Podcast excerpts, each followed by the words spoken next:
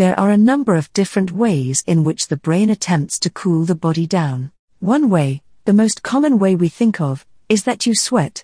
Mild heat related illnesses, including heat cramps, are most common. The excessive sweating uses up all of the body's salt and moisture and can lead to muscle pains or spasms, usually in the abdomen, arms, or legs. When your body's beginning to exceed its ability to cool itself down, you can develop what's known as heat exhaustion.